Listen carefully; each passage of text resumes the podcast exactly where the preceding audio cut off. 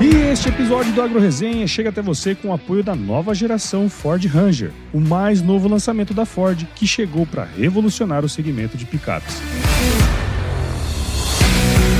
Você que vive do agro sabe mais do que ninguém a importância de manter tudo sempre girando, certo? E é por isso que a nova Ranger chegou para redefinir a categoria, pensando em um pacote completo de experiências desenhadas especialmente para você, oferecendo conectividade, conveniência e personalização de uma forma jamais vista. Agora você poderá estar sempre conectado com a sua picape através do app Ford Pass, agendar um serviço de forma 100% online com data e hora marcadas. E o melhor de tudo, cara, a Ford busca e devolve a sua Ranger onde você escolher. Você não tem ideia de quantas funcionalidades essa picape oferece. É funcionalidade que não acaba mais. Mas você pode ficar tranquilo, viu? Se surgir qualquer dúvida ao longo do caminho, você também pode acessar tutoriais práticos através do Guia 360 ou mesmo contatar o Ranger Expert, um consultor personalizado para poder aproveitar sua picape ao máximo. São muitas experiências incríveis em uma só picape, não é verdade? Ficou interessado e quer saber mais sobre esse novo lançamento? Só acessar então www.ford.com.br ou ir até uma concessionária e agendar um test drive para conhecer o que até então parecia impossível. Nova geração Ford Ranger, que vem o impossível.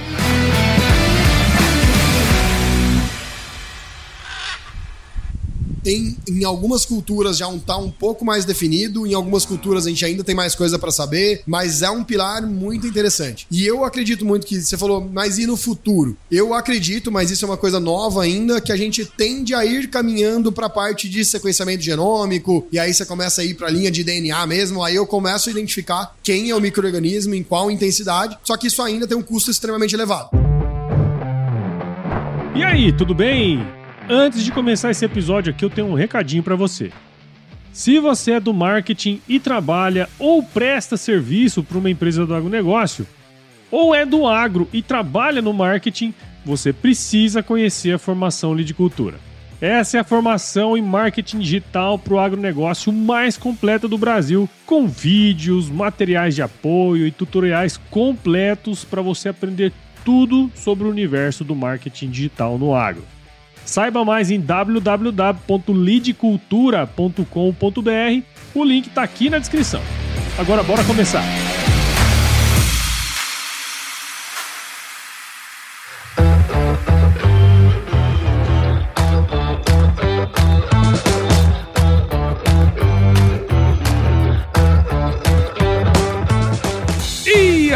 Aí, pessoa, tudo beleza? Estamos começando mais um episódio aqui do Agro Resenha e na semana tô com o Victor Monsef, sócio da Ribersolo. Vou, começar, hein? Sócio da Ribersolo, produtor rural, consultor, um monte de coisa aí, cara. Victor é engenheiro agrônomo pela Unesp, tem MBA em agronegócios e manejo de solo pela Exal, que tem um Master em café. Agora você vai falar o nome da universidade.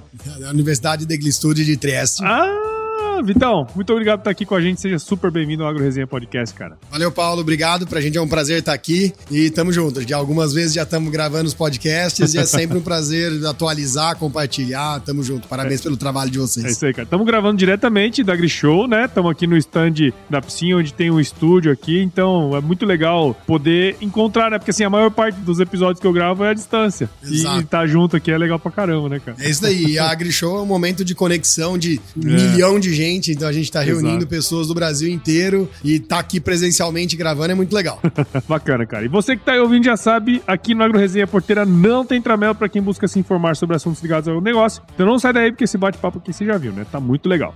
Firma agora porque nós já já estamos de volta.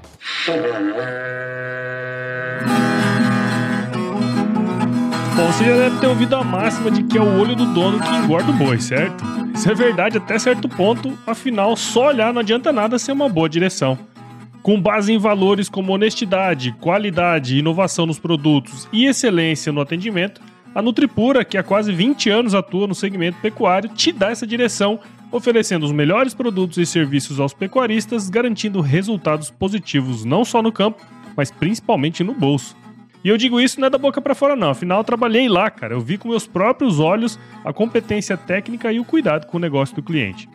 Saiba mais sobre a Nutripura em www.nutripura.com.br e fique ligado nos artigos que saem no blog Canivete, que, na minha opinião, é o melhor conteúdo sobre pecuária de corte que você vai encontrar na internet.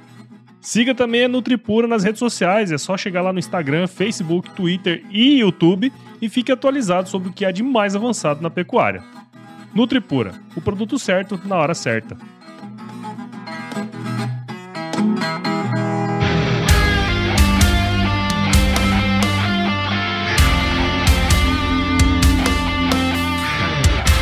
Muito bem, estamos aqui de volta com o Vitor. E pra gente começar essa resenha aqui, Vitor, conta um pouquinho da sua história aí pra gente, cara. Boa, Paulo. Eu sou, então, natural de Ribeirão Preto, São Paulo. Como você falou, eu sou um dos sócios da Ribersolo. Nós estamos na segunda geração. Então, meus pais fundaram a Ribersolo em 79, com 44 anos atrás aí. E a gente começou com análise de solo regional e isso foi criando corpo. Hoje nós estamos no, no Brasil inteiro, então eu fico parte do meu tempo pelo laboratório no Brasil inteiro. Nós somos também produtor rural. Então, a gente está em São Sebastião do Paraíso, no sul de Minas, com a Fazenda Bela Terra. Na Bela Terra nós temos produção de café, abacate, eh, nas áreas de mata, produção de mel. E começamos com lúpulo, que é um Lúpulo. negócio bem diferente. Mas vamos chegar lá, né? Vamos chegar lá. Nós vamos chegar lá. Então, eu fico hoje dividido. Eu sou engenheiro agrônomo pela Unesp em Jabuticabal, então fiz, estudei fora, participei de alguns projetos, fui para Nuffield International, então pela Nuffield eu fui para Verdade. 16 Foi- países. foi por onde nós nos conhecemos. inclusive, Exatamente, né, a gente conheceu através da Nuffield, que é um programa fantástico de conexão de pessoas do agronegócio no mundo. Sim. E pela Nuffield eu fui para 16 países diferentes, buscando conexões, buscando tecnologia, e isso veio moldando o meu tempo de hoje, que basicamente aí é dedicado entre Ribersolo e as fazendas, e dois filhos aí nessa história que dão mais trabalho que os negócios todos, né?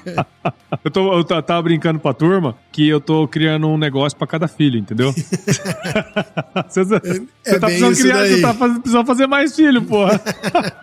Mas eles já, já dão bastante trabalho. Eu tô com um molequinho de dois, três anos, uma menininha de um, e eles estão, inclusive, estavam aqui na Grishow comigo ontem, então a gente faz questão de trazer eles dentro dos negócios, tá na fazenda. Legal. Eu acho que isso é tudo sempre conectado. Show. Ah, a diferença dos seus é igualzinha dos meus, assim. Tem uma menina de quatro, um de dois, agora vai nascer um oi de, de em setembro. É, você tá mais corajoso que eu. Muito bom, cara. Ó, eu, a gente tava antes, né, de gravar, tipo, ah, o que, que nós vamos falar? Vamos falar de quê, né? Aí eu parei de pensar, falei, pô, o Vitor é um só e faz tudo isso, por que, que nós não podemos fazer um podcast de tudo isso num só? tá Isso ligado? aí. Então eu queria começar, cara, porque assim, você, você falou um negócio bem legal. Você é a segunda geração, né, da Ribersolo, ou seja, seu pai e sua mãe iniciaram esse negócio lá atrás. Você até contou um pouquinho dessa história lá naquele podcast que nós fazíamos lá com, com o Murilo, né, com o Matheus. Mas é, como o solo é a base de tudo, eu quero saber um pouquinho do que, que é a Ribersolo, o que, que ela faz, o que, que tem de que a gente pode eh, explorar aí, cara. Bacana, Paulo. É mu- muito interessante, é muito legal isso. A gente, inclusive, tem falado disso, porque a Riversolo a gente vem se transformando muito nos últimos anos. E é interessante porque é exatamente a pegada de como trazer tecnologia, inovação, gás novo, sucessão familiar dentro de um negócio extremamente tradicional. A gente fala de análise de solo, é um negócio extremamente chavão, vamos falar, um chavãozão tradicional que existia. Só que o que a gente não percebeu é que muita coisa veio mudando. Então, quando a gente fala hoje do laboratório de análise agrícola como um todo, a gente percebeu que isso é muito mais do que somente uma análise. Então, hoje a gente pisa num cenário onde a gente fala que a gente está monitorando a saúde da fazenda do produtor como um todo. E eu falo como isso, né? Eu acho que a grande questão hoje que a gente fala da saúde da fazenda na mão do produtor é porque o diagnóstico por completo da fazenda dele, então monitorar o solo. E quando a gente fala de solo, tanto nos pilares de fertilidade, na parte biológica, que hoje a gente já tem as atividades enzimáticas para medir a atividade biológica do sistema, a parte de física do solo mesmo. Então a gente não falar só daquela fertilidade tradicional, mas como que a gente pisa em todos os pilares de solo. E aí quando a gente dá um passo a mais disso, né, é monitorar o insumo que eu tô colocando, qual que é a qualidade do meu calcário, a qualidade do meu fertilizante, a hora que eu dou um passo a mais, eu monitorar a saúde da planta mesmo, como tá sendo a resposta da planta a esses tratamentos, a interação solo-planta. A hora que a gente dá um passo além disso, a gente entra nos nematóides, então entendendo como que tava meu solo, como que tá meu insumo, como tá minha planta, mas como que tá meu nema- nematóide nessa história, eu tô tendo perda, não tenho. Quando eu vou para as áreas irrigadas, a água da irrigação, qual que é a qualidade da minha água? A gente vê todo o investimento hoje que é feito nas áreas irrigadas. Quando você vai para a parte de, de alimentação animal, Então, monitorar qual que é a qualidade do meu insumo, como eu tenho a melhor eficiência de, dos meus animais dentro desse processo. Então, a gente fala que hoje a Ribersolo a gente se posiciona como um parceiro realmente do produtor, a gente é um parceiro do cara para estar tá monitorando o sistema de produção inteiro. E o que eu acho muito legal e me motiva muito nisso é porque quando a gente olha isso para dentro de custos, cara, 1% do investimento que o produtor tem no, na produção como um todo, 1% ele faz todos os diagnósticos que ele precisa para monitorar a lavoura dele. E é isso que a gente vem pisando. E aí a gente veio conectando essa história, esse diagnóstico inteiro, com a tecnologia também. Uhum. Então a uhum. gente veio criando, hoje nós temos braço de pesquisa em sensoriamento, a gente é um dos primeiros laboratórios do mundo a buscar a combinação de multisensores. Então a gente foi injetado pela FINEP, que é o Fundo de Inovação e Pesquisa do governo. A Ribersolo é coordena o projeto no Brasil, nós temos uma parte da inteligência em Marrocos, uma parte está na Austrália, para desenvolver novas metodologias de análise. A gente tem a parte de saúde de solo, a gente tem hoje uma plataforma digital de dados que ele acessa de maneira digital, a gente tem um braço de logística com diversos pontos que o produtor eh, tem, consegue enviar isso pra gente. Então a gente veio usando tecnologia e inovação, transformando o que era um negócio tradicional. E isso que motiva bastante a gente. Agora vamos falar a verdade. Você faz aquela porra toda de, de coisa com 1% do custo e você provavelmente deve encontrar muitos produtores que nem a análise de solo, a análise química de solo o cara faz, né, cara? Por que, velho? Por que, cara? Paulo, é exatamente isso. O que eu mais, o que a gente mais percebe é que a maior coisa que existe às vezes ainda é desconhecimento. Uhum. Então, muitas vezes, a gente fala que tem vários casos. Você tem desde o produtor que não faz ainda, ou você tem muitas vezes o produtor que faz, mas ele faz onde é mais perto, ele faz onde é mais fácil, ou ele coleta de qualquer jeito. A gente fala aquela visão de eu pego um estagiário ali e põe ele para coletar a amostra de solo, né? Sim, sim. Eu falo, todo mundo que já sofreu coletando uma todo amostra sabe fez, como, né? que, como que é isso. e é isso que a gente quer mudar, porque muitas vezes é o desconhecimento. A gente às vezes não percebe que é 1%, e acho que às vezes até por ser muito barato, a gente não percebe o tamanho do impacto valor, né? que tem nisso quando eu olho que essa é a base do meu planejamento agrícola inteiro. E eu não falo só do laboratório, nós estamos na parte do laboratório, mas a parte da coleta também. Uma coleta bem feita, coleta de qualidade, é a base do planejamento. Então hoje a gente tem feito até, nós começamos a ter, a gente tem hoje treinamento para as equipes de coleta, que é até para conseguir melhorar a coleta. Porque a gente percebe que às vezes o pessoal não sabe, é uma coisa ainda que. Qual é o cuidado principal na coleta? A gente tem o que a gente aprende na faculdade, mas e na vida real? É, o que que eu. Então, assim, a gente percebe que esses desafios ainda são muito grandes. E aí a gente tá geralmente, realmente querendo comunicar cada vez mais para subir o sarrafo, a gente fala assim, é subir o sarrafo do conhecimento e, fazer isso acontecer cada vez mais. Legal, né, cara? Porque assim, a gente para e pensa em tudo isso que existe, né? E tá ao alcance das mãos, né? Assim, eu, eu lembro num passado não muito distante, sei lá, você voltar 15, 20 anos, às vezes, sei lá, logística para você entregar uma análise de solo, às vezes tem um município meio distante que você é, não, não tem acesso, né, cara? Mas hoje, eu não sei qual que é a sua visão sobre isso, cara, mas tá relativamente mais fácil, né? assim, você fazer esse trabalho e, e conseguir mandar essas, essas amostras num tempo Sim. hábil, né, para ser analisado. Sim, né? total. Né? A gente hoje a gente tem total condição de ter, a gente você tem boas empresas de coleta, você tem bom acesso a conteúdo para o pro produtor conseguir fazer uma boa coleta realmente no campo. E aí quando você vem para essa questão da logística, você tem logística muito melhor de vários lugares. Hoje, pra você ter uma ideia, assim, só nós da Ibersol, nós temos mais de 80 pontos de recebimento hoje no Brasil da Riversol, que a gente tem uma logística que a gente organiza ela. Nós estamos abrindo agora Mato Grosso e Rondônia, por exemplo, que era uma coisa totalmente distante, fora da nossa realidade, e a gente está conseguindo ter logística viável e trazer isso para cá. Então você tem o produtor Legal. consegue ter acesso realmente hoje a um bom serviço de maneira mais prática, mais rápida. A gente tem que buscar. Eu acho que às vezes o desafio Sim. é que o produto, a gente também está no campo inundado de informação. É engraçado isso, porque ao mesmo tempo que você tem muita informação, a gente fala que é falta de informação. Então assim, é, é. eu acho que esse filtro é o desafio, né? Em tudo, né, cara? Porque assim, ó, a gente fala muito sobre gestão aqui também, né, no podcast e tal. E quando, quando você para para analisar, é, o, o que que falta para você fazer um bom planejamento? Pô, falta Sim. dado, né? O que, que falta pra você fazer um bom planejamento financeiro? Pô, falta dado, né, cara? E da mesma maneira, o que, que falta pra você fazer um bom planejamento agrícola? Falta dado, né? E parece que esse é, um, é, um, é uma. É, é, meio que geral, Sim. assim, né? Não, é exatamente isso. Eu acho que você tem. E ao mesmo tempo sobra dado, né? Exato. Tem que ser sobra dado, às vezes é, desorganizado. exato. não, tá, não, tá, não tem um filtro ali, né, daquele é, negócio, né, cara? Exatamente. Eu acho que essa aí, criar essas conexões, eu acho que isso, isso é muito importante. Vai desenvolvendo e deixando cada vez mais técnico e fazendo a coisa acontecer. Legal. Hum. Você fez aquele esforço danado para contratar uma pessoa aí para sua empresa, mas em menos de um ano ela já foi embora, né? Pois é. Eu já fui essa pessoa e posso te dizer, é uma situação desagradável para o empregador, mas tão ruim quanto ou até pior para quem vai embora. E é justamente isso que a Glue HR Solutions não deixa acontecer. A Glue é uma consultoria de recrutamento e seleção diferente de tudo que você já viu por aí. Justamente pelo fato de terem nascido no agronegócio, entendendo com profundidade as necessidades das empresas e especialmente dos candidatos. Para entender melhor o trabalho deles, ouça o episódio número 284 que eu gravei com a Carolina e com o Bruno aqui no Agro Resenha e aproveite para marcar uma reunião pelo WhatsApp no número 19 98278 5572. Glue HR Solutions. Atrair os melhores talentos do agro pode ser bem mais simples.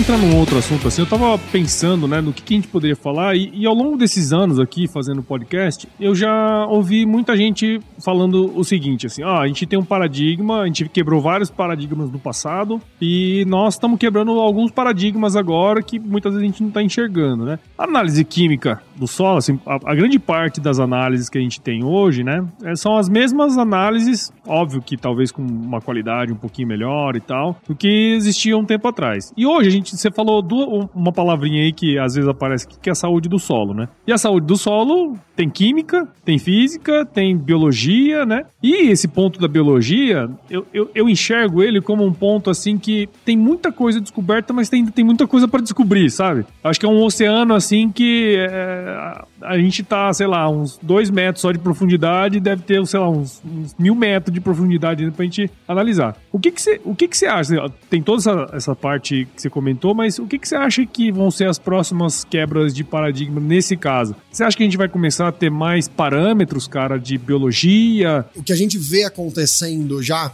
é exatamente isso que você comentou. A gente tinha o pilar da fertilidade, ele já é bem dominado, ele tem coisas para evoluírem, a parte de qualidade das análises, como você fez e tudo, mas ele já, em geral, ele é muito mais conhecido. Então a gente tem um domínio muito maior do pilar da fertilidade. E aí a gente tem as outras coisas. E, com, e o que é saúde de solo? Acho que essa é a primeira grande pergunta. Exatamente. É? Exatamente. Então, assim, na Nuffield eu viajei por diversos lugares e foi, foi legal, porque, por exemplo, na Holanda, a gente levou o tema saúde de solo e todo mundo falou que tinha que discutir disso. A hora que eu fui ver, saúde de solo para eles era contaminação por conta de excesso de fósforo, por conta de excesso de nitrogênio, nitrogênio no lençol, no lençol freático. A hora que eu olhei eles com aquilo, eu falei, cara, acho que o problema deles é outro, né? Não é o mesmo que o meu. Que esse excesso de fósforo que eles têm, eu quero todo para mim, né? Então, assim. traz um, traz uma camada é, superficial de então, assim, vocês. Assim, quando a gente cá. vê isso, é um país do tamanho de um ovo, com uma produção animal gigantesca, depositando uma quantidade de resíduo animal num pedaço pequenininho durante centenas de anos. Então, assim, quando a gente olha isso, a realidade nossa é completamente diferente. Então, assim, o que é saúde de solo para o Brasil? Para solos tropicais e gerais? Eu acho que esse é o primeiro questionamento. Eu falo isso por quê? Porque a gente tem que tomar cuidado com algumas adaptações de parâmetros que vêm de fora, porque nem sempre os parâmetros de fora servem para o Brasil. Uhum. Então a gente tem que tomar um pouco de cuidado para isso. E aí, nesse ponto, eu acho que é muito legal, porque eu acredito muito que o Brasil ele vai ser um disseminador de parâmetros biológicos no futuro. Eu acredito muito que quando a gente fala de solos tropicais, o Brasil é quem mais está se desenvolvendo e de maneira mais rápida. Então eu acho que isso é muito positivo. Ah, Vitor, legal. Então na prática, o que, que a gente já tem? O que, que tá rodando? O que, que a gente vê hoje? Pilar de fertilidade dominado. Beleza, vamos pro próximo. Pilar de análise física do solo. Eu acho que a gente conhece um pouco, mas nela a gente também ainda, né? tem muito para evoluir. Então a gente faz textura, só que eu acho que a gente, cara, como, como que tá a compactação, porosidade de solo, capacidade de filtração de água? Eu acho que a gente tem que evoluir ainda no físico, só que ela vai se tornar uma análise mais técnica, um pouco mais difícil, você envolve anel volumétrico, mas ela vai ir para esse caminho. E quando a gente vai para a parte de análise biológica, a gente tem hoje o que já é na, prática que funciona é a parte de atividade enzimática. Então a gente tem hoje, que veio através da doutoria da Mendes da Embrapa, que foram avaliando enzimas basicamente. E hoje o que, que a gente tem? Tem duas enzimas, a ariosulfatase e a beta-glicosidase, que de maneira geral falando, o que, que são? Os micro-organismos quando estão decompondo os materiais orgânicos, transformando isso em matéria orgânica, durante essa decomposição dos materiais orgânicos, eles vão liberando exudatos. Esses exudatos são essas enzimas. Então, o que, que a gente quer dizer com isso? Que quando a gente mede essas enzimas, nós estamos medindo de maneira indireta como que está a atividade desses micro-organismos ah, dentro daquele sistema. Entendi. Então, eu, quando eu meço essas enzimas no solo, o que, que isso quer dizer? Quanto mais enzima, quer dizer que maior era a atividade biológica daquele sistema. Então, hoje, a gente, através das enzimas, a gente já consegue medir o pilar biológico dessa história para falar, ah, fala assim, Vitor, então tá, então eu vou saber qual microorganismo? Não, a ideia da atividade enzimática hoje não é o saber qual é o microorganismo que tá ali, mas é o saber qual é a atividade geral biológica daquele sistema. Ele tem vida, né? Que ele tem, é, exatamente, qual é a intensidade de vida que eu tenho naquilo. Então, com isso, a gente já consegue hoje ter os três pilares um pouco mais dominados. E aí eu já consigo saber. Fala, Vitor, legal. Mas e quais são os gargalos nessa história ainda? Acho que o primeiro gargalo nisso é que a gente tem um parâmetro geral. O, então, assim, quando a gente quer saber qual o microorganismo, a gente tem algumas outras ferramentas. Quando a gente vai para a parte delas também, a interpretação desse resultado, a doutoria da Mendes já tem pronto para solo é, de cerrado, e no Paraná e para cultura de grãos. Então, quando a gente vai para cana, café, citros, enfim, várias outras culturas, a gente não tem os parâmetros definidos para saber se aquilo ali é bom, é médio, é ruim, como que tá aquilo. Então, aí nesses casos, a gente ainda usa muito em efeitos comparativos. E aí, por exemplo, a gente teve um trabalho com a Nespresso, que foram um dos primeiros trabalhos de saúde de solo em café no mundo, que a gente está no segundo ano já, onde a gente pegou, então, talhões diferentes, avaliamos a projeção da saia, o meio da rua, e a gente foi comparando isso com os manejos e interpretando a atividade enzimática do solo. Então, Caralho, é mó trampo fazer isso aí, velho. Foi, foi, um trabalho bem grande que a gente Nossa. teve com a Nespresso, mas foi muito legal. A gente está envolvido, inclusive, com o time da Suíça deles para trabalhar um pouco em cima desses dados na cafeicultura do mundo, mas tem sido muito motivador. Então, assim, legal. assim, o que, que a gente percebe nesse pilar biológico? Tem, em algumas culturas, já um tá um pouco mais definido, em algumas culturas a gente ainda tem tem mais coisa para saber, mas é um pilar muito interessante. E eu acredito muito que você falou, mas e no futuro? Eu acredito, mas isso é uma coisa nova ainda, que a gente tende a ir caminhando para a parte de sequenciamento genômico, e aí você começa a ir para a linha de DNA mesmo, aí eu começo a identificar quem é o microorganismo, em qual intensidade, só que isso ainda tem um custo extremamente elevado. Então a gente ainda precisa interpretar melhor isso. Então isso a gente ainda tá, a gente até na Ribersolo tá começando a validar algumas coisas já, mas ainda no braço de pesquisa nosso e não comercial. Então a atividade enzimática já é comercial, isso já está na prática, e a parte de sequenciamento genômico aí, de biogenômica e tudo mais, isso tá, a gente está validando ainda na pesquisa, igual o sensoriamento, mas eu acredito que isso venha no futuro. Legal, cara. E, pô, é muito louco isso, né? Porque assim, muda tudo, né? A hora que você começa a olhar sobre essa perspectiva, né, cara, muda, muda muita coisa. E a gente está falando de, de repente, a gente conseguir produzir mais ou produzir melhor, sei lá, utilizando até menos insumo, né? Que é o grande objetivo nosso no fim das contas, porque afinal a gente quer que sobre mais na última linha ali também, né, cara? Porque assim, do jeito que tá, é, a gente fala muito, né, tipo, da quantidade que usa, a gente não quer, assim, o agricultor não quer utilizar, né, defensivo, fertilizante na quantidade que usa, quer usar menos, afinal, né, é custo pra caramba, cara. Então, tem, tem um futuro, assim, extremamente aberto aí, né, cara? É muito, é, é muito grande. Eu acho que tanto nisso, nessa parte biológica, eu acho que ela cria outros pilares interessantes, mas como algumas outras coisas também, que a gente vem naquela história do conhecimento. Você pega, por exemplo, construção de perfil de solo. Eu vou sair na profundidade. Já tem diversos trabalhos que mostram o tanto que isso é importante, o tanto que sua lavoura fica mais resiliente. Então, assim, tem, já tem diversos trabalhos que mostram isso. Mas na hora que você pega a adoção mesmo do produtor, que mede, que ele vai na trincheira, que ele avalia o solo no perfil, ainda é muito pouco perto do todo. E a gente já tem resultados extremamente comprovados nisso. Então eu acho que a gente precisa cada vez mais evoluir nisso. Então, tanto na agricultura de precisão, que a gente tem uma densidade maior para entender as áreas, como a gente descer no perfil de solo, entender o perfil do,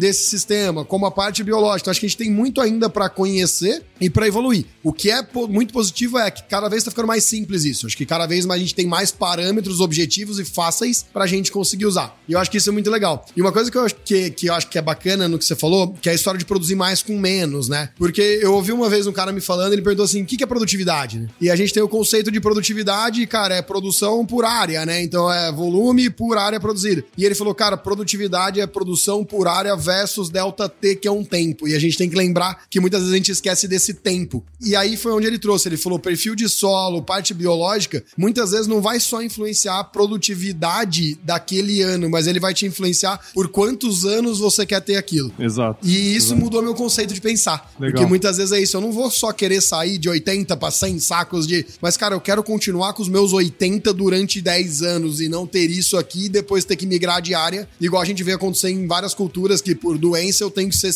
cigano mesmo, né? Eu vou plantando Sim. e mudando de área. Poxa, pensa se a gente tiver aqui, quando a gente vê várias culturas no Brasil que você já tá tendo que pulverizar semanal para controlar. Cara, será que essa, esses pilares todos não vão deixar a gente perpetuar um pouco mais nas próprias áreas? Então eu acho que esse é um novo conceito que a gente vai começar a pensar, não só em produtividade, mas qual é a longevidade que eu quero ter dos meus campos. E eu acho que isso vai começar a entrar na discussão também. E que louco, né? E quando você pensa, pensa dessa maneira que você falou, que eu acho fenomenal, nós estamos nós estamos falando de continuidade, não só da, da produção em si, né? Mas, mas se a gente for pensar que a, a fazenda, né, a propriedade, ela passa de pai para filho, né, cara? A, a gente, a gente quer plantar hoje, é o que a gente sempre fala, né? A gente planta a semente hoje para colher daqui para frente, né? Então, ah, pensando sobre essa perspectiva, faz todo sentido a gente começar a pensar assim também, né, cara? E, e, Paulo, acho que a grande questão é o maior ativo que o produtor tem é o solo. Esse é Sim, o único porra, é a ativo de permanente tudo, dele cara, ali. Porque, é. cara, todo o maquinário, toda a cerca, todo o cultivo, todo o curral, todo um barracão, tudo isso você troca, você tira, cara, o solo é o mesmo. É isso aí. Esse é o único que ele vai deixar realmente de pai pra filho, pra neto, É, pra bisneto. é o que fica. Então, assim, o solo é o que fica, cara. É acho aí. que, assim, esperamos que fique, né? Porque com a erosão ele também não fica. Mas, assim,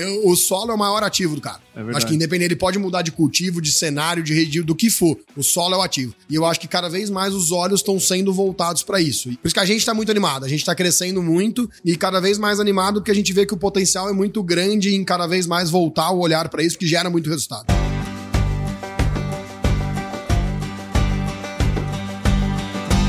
E aí, tá curtindo o bate-papo, cara? Espero que sim. Mas eu tô passando aqui para te dar um recadinho. A missão da Stoller é transformar conhecimento em inovação para agricultura, gerando valor a todos os envolvidos. Por mais de 50 anos, ela transforma conhecimento em inovação no esforço de impulsionar as culturas a alcançarem seu máximo potencial genético e atingir altas produtividades. E quando se trata de conhecimento, você pode encontrar tudo sobre fisiologia, nutrição e biologia de plantas no podcast Campo On, produzido pela Stoller. Lá, um time de especialistas aborda assuntos relacionados às principais culturas agrícolas e, como você já sabe, você pode escutar quando, onde e como quiser. Aprimora o seu conhecimento no site da Stoller, o www.stoller.com.br. Lá você vai encontrar vários artigos técnicos e o link para assinar o podcast Campo On no Spotify. Lembre-se de seguir a Stoller no LinkedIn, Instagram, Facebook e YouTube. É só procurar por Stoller Brasil. Isso é inovação, isso é Stoller.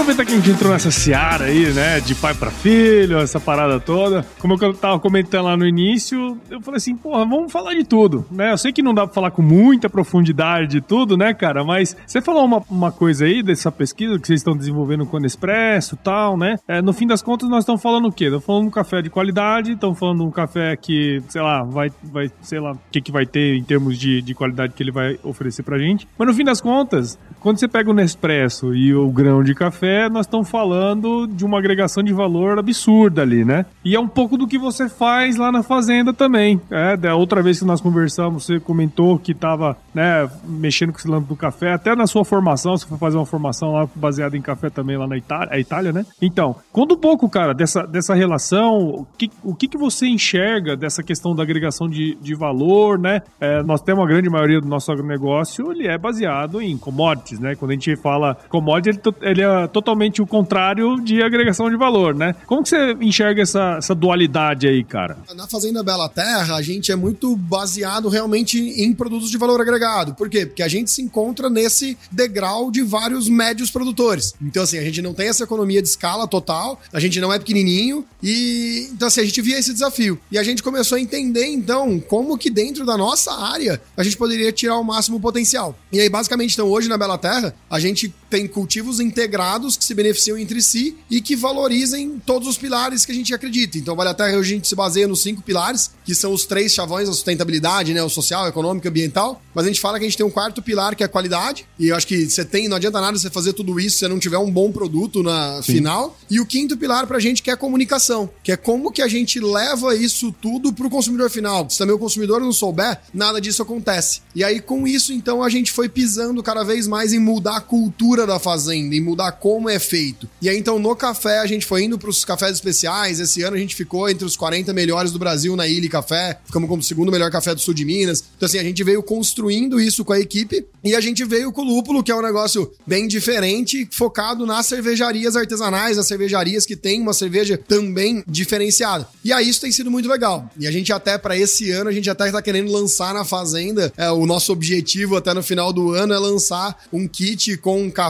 mel, azeite de abacate e cerveja, todos com produtos da Fazenda Bela Terra. Porra, Eu acho que, que esse hora. vai ser a concretização de um sonho nosso, de um projeto aí de quase 10 anos. Vai ser o primeiro ano que a gente tem todos os produtos da Fazenda chegando no consumidor final. Que massa, cara. Eu, eu fiz um episódio sobre azeite de abacate aqui no, no podcast com. O, tem o pessoal em São Sebastião do Paraíso, Isso, que é. é. o Carlos Gonçalves. Carlos Gonçalves, Dr. Eles... Fível. Ele Exatamente. É o, o Fível, eles são lá de São Sebastião do Paraíso. Eu tenho bastante contato com eles. Eles são, acho que, o, em termos de azeite de abacate, são dos pioneiros e fazem um trabalho fantástico. A gente está, inclusive, conversando com eles para ver as possibilidades do que, que a gente pode fazer que junto massa, ou não. Cara. Mas assim, então a gente, na Fazenda Bela Terra, a gente tem a produção de abacate né? E a gente tá entendendo, a gente consegue tirar, extrair o azeite ou não. E o trabalho da, do Fível é muito legal em cima disso. O que eu acho mais interessante desse processo de agregação de valor, né? Porque assim, eu tava até conversando, não lembro com quem aqui hoje. Em 2017 eu fui pra França, sabe, cara? Assim, numa viagem a trabalho. E aí a gente foi pro sul da França especificamente. E, e olha que legal isso aí. Eu tô, você tá falando, eu tô lembrando disso, tá ligado? Chegamos lá, ele apresentou a fazenda, o que que tinha, fomos fazer um almoço, tudo com produto feito na fazenda. E dali a pouco a gente tomou uma cerveja que eles fizeram lá na fazenda e dali a pouco, sabe? E a gente tem tanta coisa, cara, regionalmente falando, né? A gente tem uma cultura muito legal também. Imagina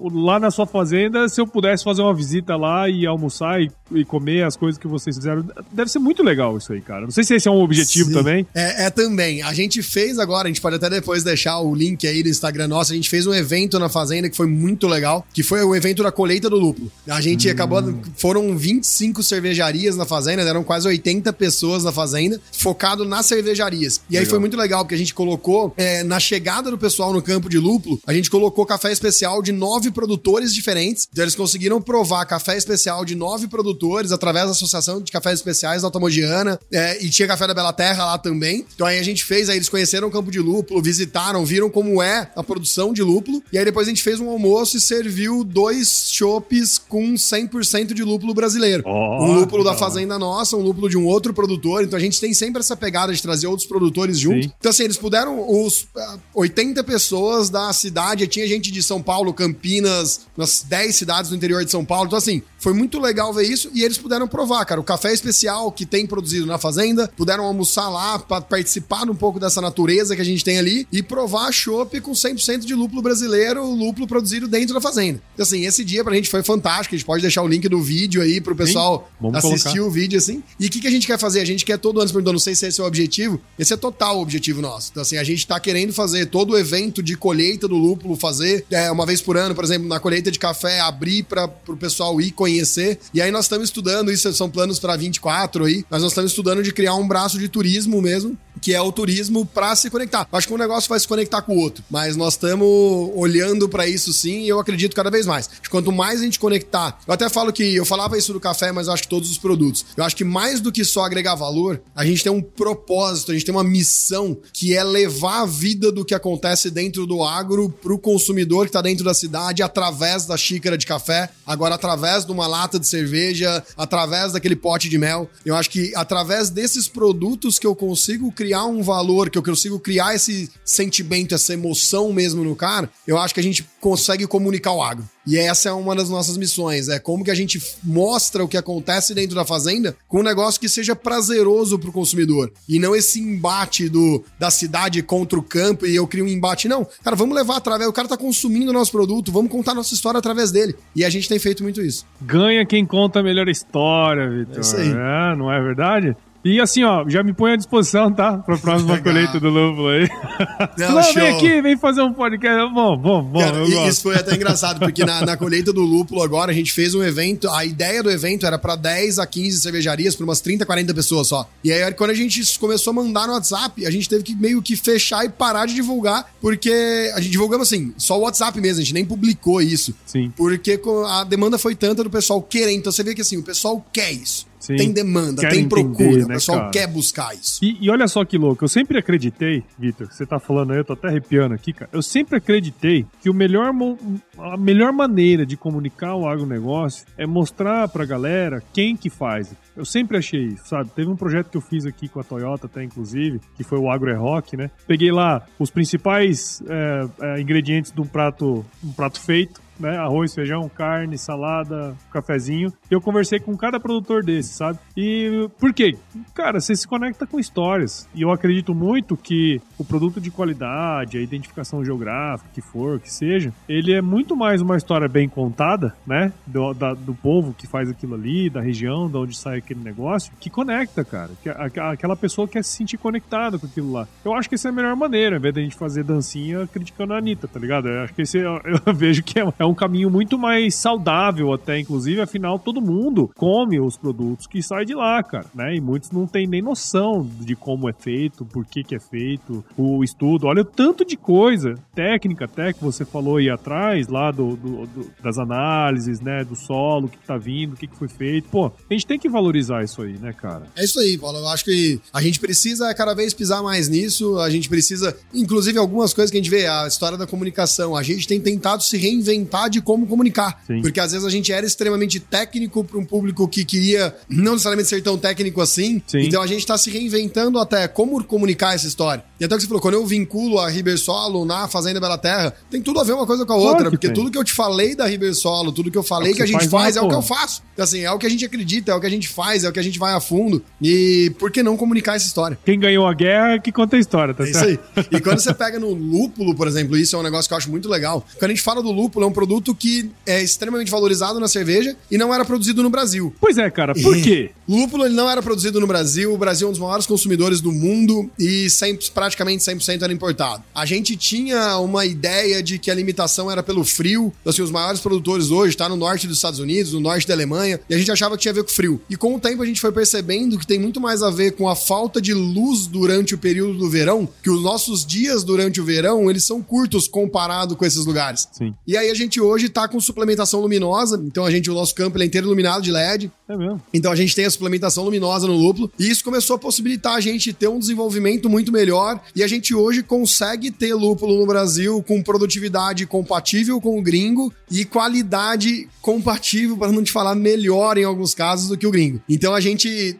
tá muito satisfeito com os resultados. A gente tem vários desafios ainda, mas o que, que a gente já pode falar, cara? Com o que a gente já passou até agora, nós estamos indo quase pro quinto ano já de lúpulo da Fazenda Bela Terra, né? A gente já vê que lúpulo no brasileiro é realidade. A gente tem vários desafios ainda para passar, como mecanização, a parte de colheita mesmo. A gente ainda tá apanhando muito com a colheita sendo manual. A gente precisa melhorar a parte das máquinas e tudo. Mas o que, que a gente já percebe? Lúpulo produz no Brasil sim, lúpulo dá qualidade no Brasil sim. Só que a gente tem um investimento altíssimo, a gente ainda precisa superar os gargalos. Mas pode preparar que acho que a gente cada vez mais vai ouvir falar de lúpulo no Brasil e tem chamado a atenção de bastante gente na Grishow do ano passado, né? Eu cheguei a comentar com você, porra, a gente precisa gravar, a gente precisa gravar. E aí, no fim das contas, deixou pro, pro Agrishow do ano seguinte, né, é cara? E em breve até a gente não conseguiu trazer a cerveja nossa, porque a gente tá distribuindo os lúpulos, distribuiu semana passada, mas nós vamos, em pouco, daqui um mês mais ou menos, já vão ter cerveja produzida com o lúpulo da Bela Terra numas 15 cervejarias mais ou menos. Oh, então assim, não. isso já vai esparramar, já mais gente vai conhecer e a gente acredita que isso entra num efeito de bola de neve agora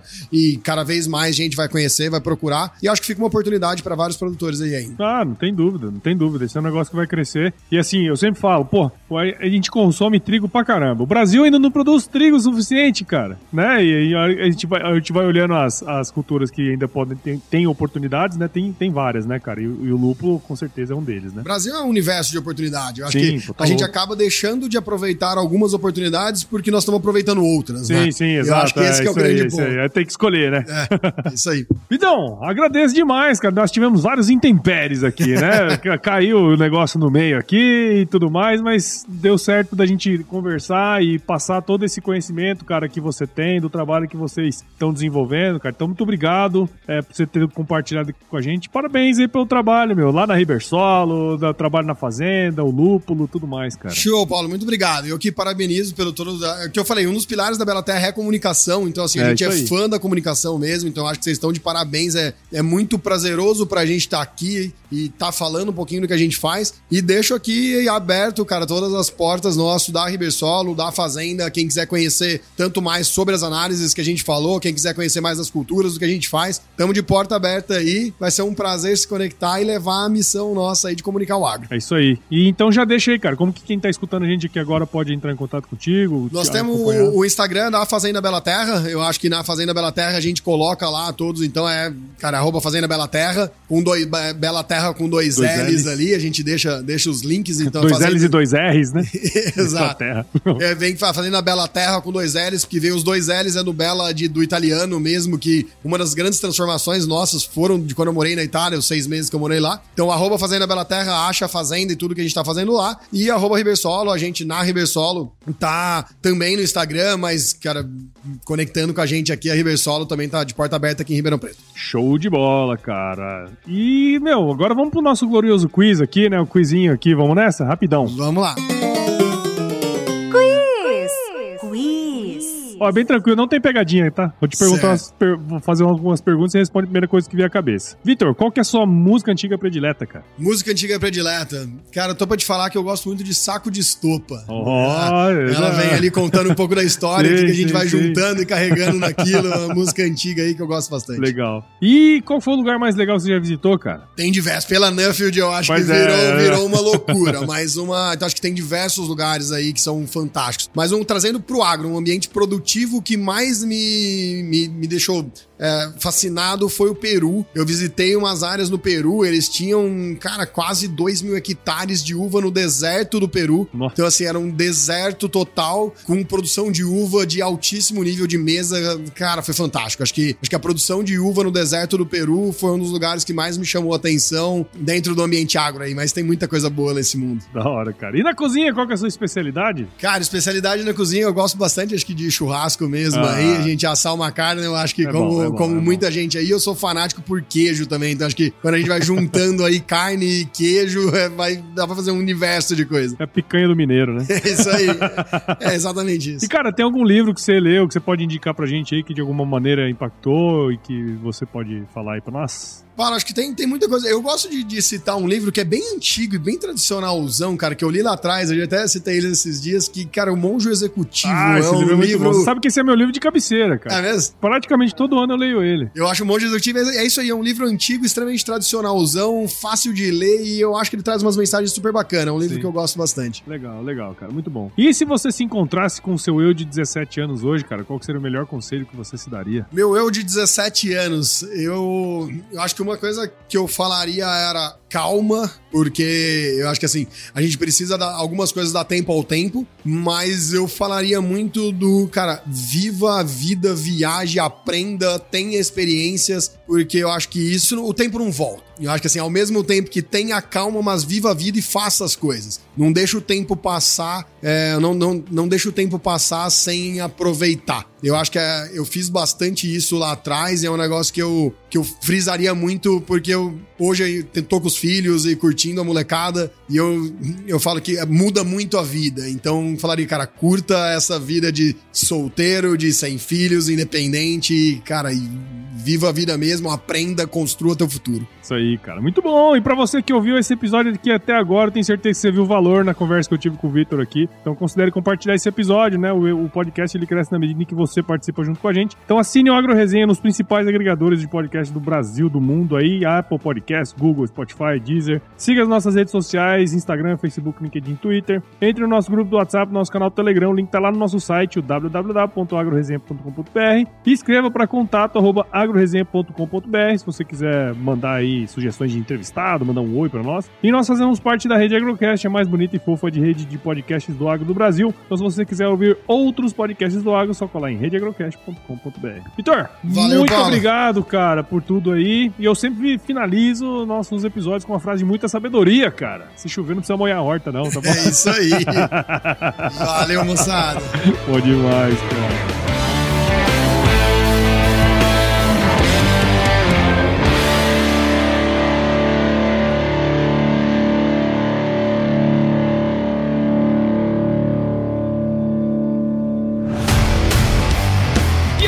Você gostou desse podcast? Se gostou, considere compartilhar esse episódio com alguma pessoa que irá se beneficiar desse conteúdo e nos ajude a alcançar ainda mais pessoas. O roteiro e apresentação desse episódio foi do Paulo Ozaki, a produção do Agro Resenha e a edição do Senhor A.